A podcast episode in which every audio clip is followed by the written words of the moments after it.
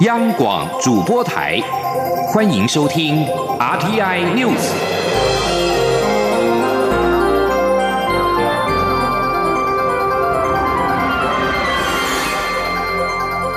听众朋友您好，欢迎收听这节央广主播台提供给您的 RTI News，我是张顺祥。首先把新闻焦点关注到是亚太防治洗钱防治组织第三轮相互评鉴报告当中，台湾获得最好成绩，也就是一般追踪。行政院长苏贞昌三号在出席表扬大会的时候，除了颁给金融机构等相关人员奖项之外，也对于在场洗钱防治评鉴过程当中。付出努力的公司部门人员三度鞠躬表达谢意，请您央广记者郑玲的报道。行政院洗钱防治办公室三号举行洗钱防治评鉴暨表扬大会，颁发受评奖，给予在 APG 第三轮相互评鉴中代表我国受评的金融机构二十五家，以及非金融事业或人员二十四座。感谢四部门机构在评鉴工作上的全力支持与努力。行政院长苏贞昌致辞时表示，过去台湾洗钱防治被说做得不好，去年评比还有十六项不及格，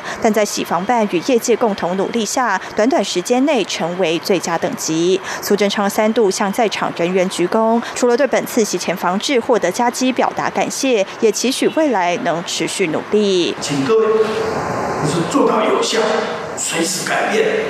与时俱进，团队合作，让我们的洗钱防治永远是在世界的前段班，永远都得到最好的评比。是我要再次鞠躬尽瘁，拜托你。苏贞昌表示，蔡英文总统上任后要求加强洗钱防治的国际屏蔽以及完备法制，因此立法院通过更多进步法制，行政院也设立专责办公室，以行政院层级协调各部会，并邀请民间业界一起协助，在同仁锲而不舍的努力下，每一个项目都获得最好成绩。他说：“台湾就是借由最好与最强的人才合作，才能在世界占有一席之地。”苏贞昌提到，他就任行政院长第四天。就要求银行临柜交易金额在新台币五十万元以下，只要是固定客户进行例行交易，就要简证便民。他也提到，他就任第一天就要求疫区入境行李百分之百检查，才能让台湾成为中国大陆周围各国中唯一守住非洲猪瘟疫情的地区。因此，政府该严格的地方要滴水不漏、寸步不让，但要注重执行方法，与世界同步，才能有良好成效。央广记者郑玲采访报道。台湾中央银行将美中贸易争端、英国脱欧、中国大陆经济金融问题以及地缘政治风险列为影响到今明两年的国际金融跟经济的四大黑天鹅。而央行总裁杨金龙三号在立法院财政委员会还表示，还有一个巨大但不容易被发现的灰犀牛，就是日本、欧洲长期低利的政策。不过，今明两年，不管是灰犀牛或者是黑天鹅有几只，都不会是另类的金融风暴。而美中贸易争端促使台湾的厂商将部分的产能转移回来台湾。杨金龙表示，台湾的厂商受惠转单的效应，主要是美国经济好，但由于目前来看只有美国一枝独秀，所以转单效应看来就是今明两年。此外，尽管美国启动了预防性的降息，而且市场也多预期美国联准会今年底以前还会再降息一次。不过，杨金龙在立法院备询的时候透露，从九月下旬的第三季里监事会议到目前为止，央行所掌握的经济资料都没有改变，因此央行没有打算要降息，暗示利率将会连十四季维持不变。继续关注的是二零二零的选举新闻。蔡英文总统三号前往三重跟老人共餐的时候表示，过去他用三年时间把台湾基础打好，现在基础打好了，事情要一项一项做下去。总统当然也要连任，盖屋盖一半，师傅不能换。选战倒数一百天，蔡总统在民进党立委于天以及新北市议员陪同之下，与新北市三重区的里长进行座谈，并且参与老人共餐。细数政绩，蔡总统说，现在零到二岁的托婴，政府有补助新台币六千元。长照二点零的部分，全台湾都设有社区照护站，目前已经有六千个在各地照顾老人家。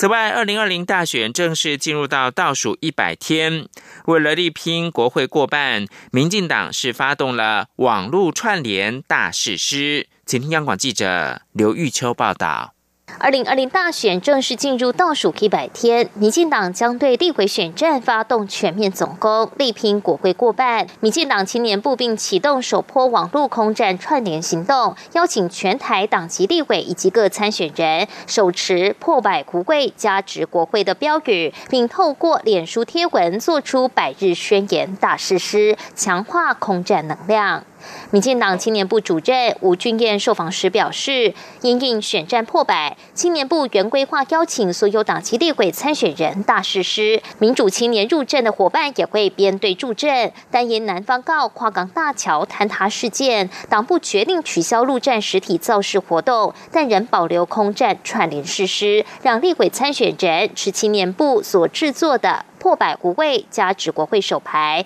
并邀请他们各自在脸书贴文，诉说自己与一百相关的故事，提出百日宣言，启动护国会保台湾的护国保台战，希望能在最后一百天持续奋斗，换来未来台湾四年的民主自由。那我们这边就是有给他们一个破百无会加值国会的一个口号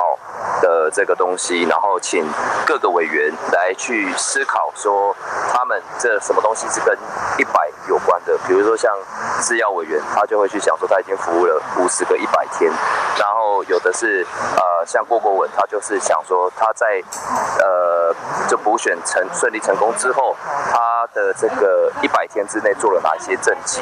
那有的是比较生活化的，有的都是跟这个政绩有关的网络宣誓事实的部分。吴俊彦也指出，青年入政有一百三十位伙伴，已陆续派驻各。地展开基础的浮选工作，青年部十月起也将展开全国总攻，以街头创意的方式浮选，让传统的市场扫街、车队扫街等浮选行动加入更多的趣味性，强化党籍提名立委参选人的网络社群力量。民进党及立委参选人纷纷在脸书贴文诉说选战倒数百日的感想、决心与政绩，炒热选情，也展现必胜决心。民进党主席卓文泰也下达动员令，要求全党在选战最后决战一百天，扩大宣传政绩，让更多的民众了解民进党执政团队拼经济的成果，以达成总统连任、国会过半的目标。中央广播电台记者刘秋采访报道。而在国民党方面，总统参选人韩国瑜三号特地到高雄港搭乘“光荣号”轮船，宣誓选战倒数一百天，打赢选战的决心跟信心。他表示，自己的民调支持度仍然是非常的强大，呼吁支持者不要沮丧气馁，要用手中神圣的选票决定中华民国未来四年的命运。记者刘品希的报道。总统大选进入倒数一百天，国民党总统参选人韩国瑜三号中午特别与国政顾问团总召张善政、发言人何庭欢、新公布的发言人叶元之等人，装扮成动漫《海贼王》中的主角，一同在高雄港搭乘“光荣号”轮船，喊出“世纪领航，翻转台湾”，并邀请青年与数名代表一同射出具有象征意义的穿云箭。韩国瑜表示，这场总统选战到今天为止，他被抹黑到如此程度。过去的总统大选从未像今年这么肮脏，这是台湾民主可耻的一面。竞选团队都已有心理准备，接下来的一百天一定是惊涛骇浪。民众想要怎么样的民主价值，由自己决定。一百天后，人民就要用手中的选票决定中华民国未来四年的命运，决定未来四年台湾。人民要过辛苦还是富庶的日子？韩国瑜也向支持者信心喊话，强调自己的民调支持度仍非常强大，呼吁大家不要沮丧气馁。他不相信邪恶会战胜正义，他坚信光明一定会克服黑暗。他说：“请大家有信心，我们的支持者并没有气馁。”所有支持韩国瑜的好朋友，请继续遵照我建议大家的爱与包容，这是最高的一个价值。不要因为心情沮丧，觉得心情受伤，把爱跟包容抛弃掉，千万不要。我们不要气馁，而且保证大家并不孤独。我们的民调，我们的支持度还是非常强大，我们可以感受得到。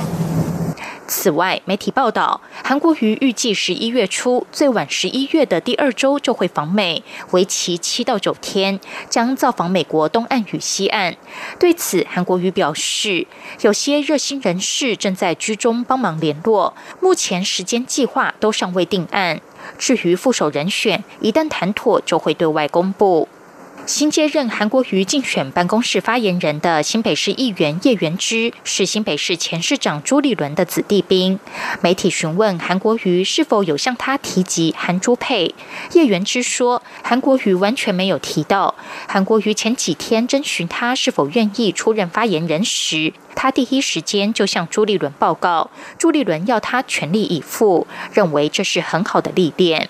央广记者刘聘熙的采访报道。鸿海集团创办人郭台铭原本有意跟国民党主席吴敦义会面，而且已经展开幕僚作业。但郭台铭的幕僚，也就是蔡靖瑜，在三号表示，由于有许多支持者反弹，让郭台铭觉得心疼跟不舍，因此决定，假如是没有重大议题的话，暂时不会跟吴敦义来会面。焦点关注到是香港的反送中引发抗争越演越烈。华尔街日报引述知情人士报道，港府即将集会，计划于半世纪以来首度引用紧急法，禁止民众佩戴隐匿身份并且防范催泪瓦斯的口罩。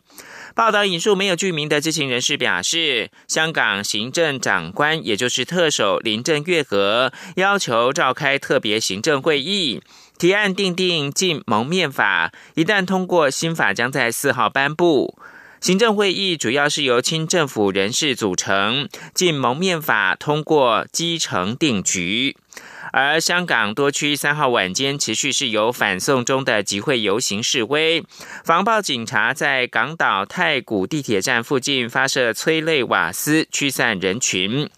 反送中网民稍早发起在十二个地区集会，晚间八点以后，太古跟观塘、黄埔、屯门等地都出现了集会的示威。八点多的时候，一批示威者在永康山花园附近聚集，防暴警员到场制服一人，人群随后在地铁太古站的英皇道堵路。防暴警察释放催泪弹驱散，而在港铁的黄埔站的外面，三号晚间也有数十名的黑衣人聚集，示威者高喊口号，并且唱着反送中的歌曲。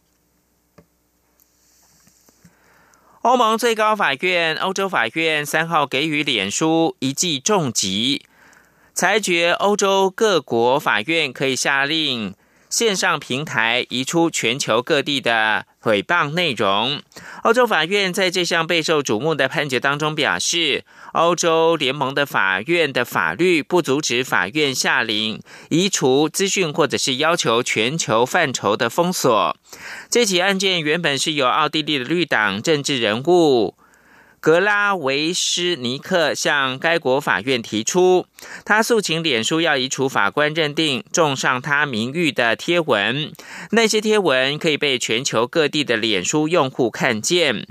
奥地利高等法院其后将本案移送到欧洲法院征求意见以及裁判。由于欧洲法院的裁决没有办法上诉，因此这个裁决将作为全欧洲的判决的依据。美国总统川普三号表示，中国跟乌克兰应该调查美国前副总统暨二零二零年民主党总统参选人拜登。川普已经因为据传施压乌克兰干涉美国选举而遭到国会弹劾调查。川普在离开白宫前往佛罗里达州之际，对记者表示，他相信中国跟乌克兰应该调查拜登以及他经商的儿子杭特。被问到是否已经要求中国国家主席习近平加以调查，川普表示没有。川普跟他的私人律师朱利安尼尚无法提供证据，以证明前副总统暨民主党参选人拜登涉及到贪腐。掌控联邦众议院的民主党人正在调查川普是否不当的施压乌克兰总统泽兰斯基，以挖掘拜登的丑闻。而美国国防部参谋的首席联席会议发言人赖德三号表示，北韩最新试射的飞弹似乎是中程、中短程的飞弹，是从海基平台，而不是由前舰来发射。北韩中央通讯社报道，北韩二号成功的发射北极星三号潜射弹道飞弹。若证实北韩具有潜射飞弹的能力，平壤当局的军火库将足以部署在远离朝鲜半岛之处。一旦军事基地受到攻击，北韩将有第二级能力。这里是中央广播电台。阳光，翅膀打开了世界之窗；是阳光，翅膀环绕着地球飞翔。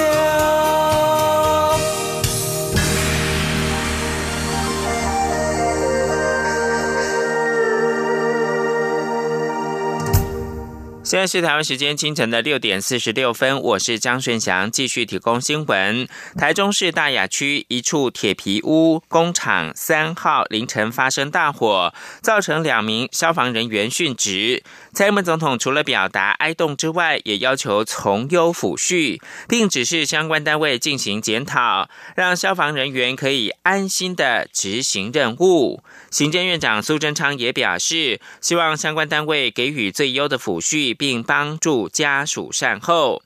而消防员工作权益促进会则表示，要消防员进入到没有人的火场来救火，无疑是让前线承担没有必要风险。他们主张，还躺在国会的消防法草案，应该加入到消防员的退避权，以及组成殉职调查的行政调查，以彻查。降低风险改革制度，如果朝野不能够在五天之内回应，是否能够在本会期完成三读，他们将会有下一波的抗争行动。请央广记者肖兆平的报道。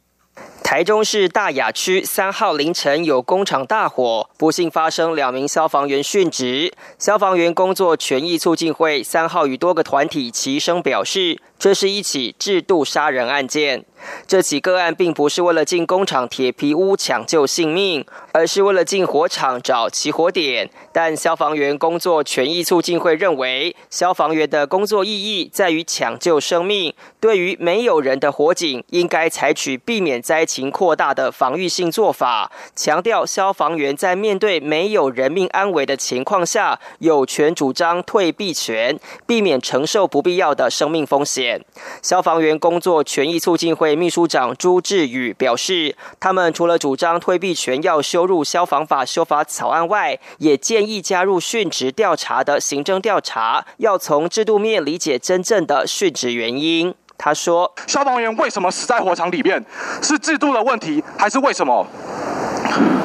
而不是让大家死的不明不白的，不是用火场瞬息万变，也不是用闪爆燃当做借口，而是真正实在的调查，说到底今天是装备的问题、战术的问题，还是整体消防人力的问题、制度的问题，还是今天违章工厂根本不应该存在在这个地方？环境权保障基金会认为，政府为了解决农地违章工厂问题，在今年六月通过工厂辅导管理法，要用二十年的时间辅导转型合法，但这些工厂犹如是农地。里的未爆弹，同时也提高消防员在工厂救灾时的生命风险。环境权保障基金会律师郭红怡说：“铁皮屋的风险也不是一般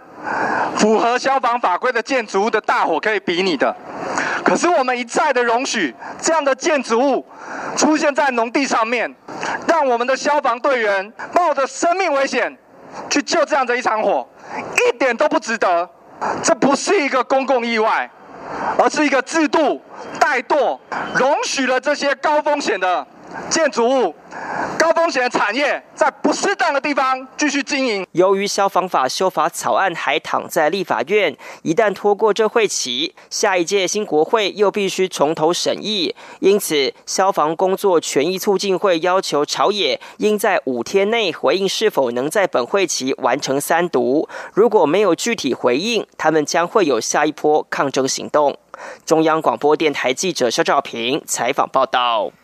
而宜兰县南方澳跨港大桥坍塌意外，造成六名外籍渔工死亡，十多人受伤。行政院副院长陈其迈三号代表政府向相关的移工致歉，强调政府日后会更加妥善照顾所有的外籍渔工。南方澳跨港大桥坍塌，灾害应变中心三号上午开出了临时的航道，暂时供渔船进出港，也顺利找到最后一名失联的渔工遗体，搜救任务结束，后续将启动重建的工程。南方澳跨港大桥断裂，经过追查，负责养护的台湾港务公司自二零一二年接管以来，从未进行检测，反倒是宜兰县政府曾在二零一六年委外做过一次检测，之后港务公司就依据这份检测报告完成维修，不过其中并没有钢索锈蚀的项目。对此，交通部长林佳龙指称港务公司鲜有疏失，董事长吴宗荣理应担责下台。吴丽君的报道。台湾港务公司董事长吴宗荣三号在立法院交通委员会指出，南方澳大桥是在省府时代委托宜兰县府历时两年，耗资新台币两亿七千万元新建。一九九八年完工通车后，交由当时的基隆港务局苏澳营运所管理，直到二零一二年才改由刚成立的港务公司接管。吴宗荣指出，港务公司。接管期间，总计编列了一千七百六十五万元，分年针对桥体结构安全、伸缩缝、栏杆、路灯、路面等项目进行维修。但是桥梁检测部分，从省府时代迄今，仅于二零一六年由宜兰县府委托建行科技大学进行过一次检测，原因可能与当时交通部拨款补助全国进行道路桥梁检查。查有关，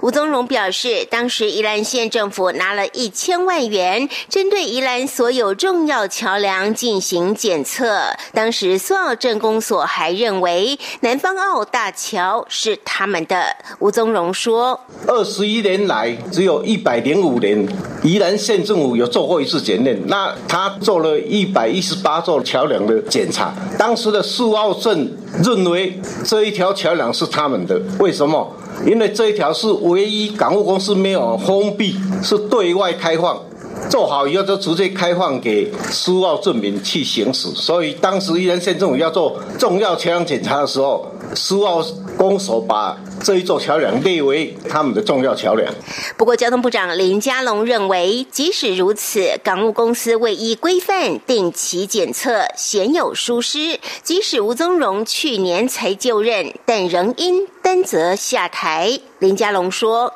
虽然这个南方澳大桥二十年的问题，不过三年前已经厘清港务公司是维管的单位。”那这个时候不够积极主动去启动一个新的检测计划，那就参考了宜兰县政府来办理，所以漏掉了一些最关键的项目，这个当然是鲜有疏失。那我想就由现任的董事长承担这样的一个责任。不过，此案仍需经由港务公司召开董事会之后，才能依程序办理。至于其他历年来设有疏失的人员，林佳龙也表示，将一并调查之后就责，绝不宽待。中央广播电台记者吴丽君在台北采访报道。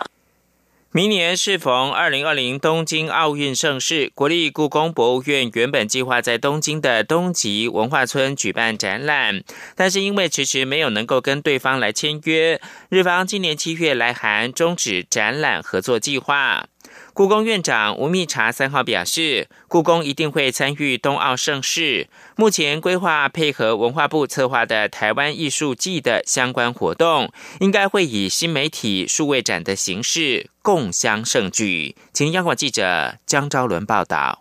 立法院教育文化委员会三号邀请故宫院长吴密察进行施政报告并备询。民进党立委吴思瑶指出，故宫原本计划在冬奥期间将典藏国宝文物送往东京东极文化村办展，但因为国内部分人士与监察院调查报告，质疑该场地不是一级美术馆，自贬身价，主动求展有矮化国格之嫌。又说冬奥展出故宫藏品没有必要，不需要为他人吸引观光客。加上先前故宫出借日本颜真卿祭制文稿一事，引发国格争议，导致东极文化村馆长今年七月以时间来不及为由来函婉拒出借场地。好好的一桩美事，最后却破局，他深表遗憾。故宫院长吴密察对此回应表示，针对冬奥，故宫一直准备各种备案，包括国宝出去或以新媒体数位展形式参展。但确实因为国内人士对于故宫国宝出去有质疑，加上监察院引用专业人士意见，认为东极文化村场馆不适当，因此故宫一直很谨慎，迟迟未能与对方签约拍板定案。最后，东极文化村来函表示，他们时程上来不及规划相关行销宣传，以原档期将被另一个展览取代为由，终止双方合作展览计划。尽管东极文化村场地取消，但吴米茶强调，故宫一定会参展。目前规划是配合文化部专案，以新媒体数位展形式参展。吴米茶说：“东极文化村，嗯，这个场地，哎，不会去了。那但是我们还是觉得，这个如果这个文化部他们在二零二零年，就明年一整年有一个台日。”呃，文化交流的专案的话，啊，我想故宫当然是很重要的一部分嘛，哈，所以我们会配合他们。会不会来当然就不要不要是实体的。吴思瑶表示，他尊重监察院调查报告内容，但他不敢恭维。他要求故宫国际行销链接应该跳脱过往思维，不要执着于管对管，只要在符合专业安全、国宝安全没有问题，同时善用数位艺术，勇敢行销台湾故宫。中国电台记者张超伦台北采访报道。国际新闻：英国首相强生正展开棘手的任务，试图说服持怀疑态度的欧洲联盟领导人支持他的新脱欧计划。他三号先行跟资深的内阁大臣来会面。法新社报道，强生提出解决持续三年半脱欧危机的新的方案，并设法争取支持。不过，他正与时间竞赛，而且在欧洲各国面临到反对声浪。假如强生无法争取到欧盟和英国国会支持自己的脱欧计划，将会导致英国无协议脱欧，或者是今年第三度延后脱欧期限。假如强强生是成功的话，他可能会进入时间更长而且复杂的脱欧阶段。强生届时将努力跟欧盟谈判，达成新的贸易协议。英国的脱欧大臣巴克雷表示，各方都必须在周末前针对强生的脱欧提案确实展开谈判，才有机会及时达成协议，提交十七到十八号在布鲁塞尔举行的欧洲联盟领导人峰会定夺。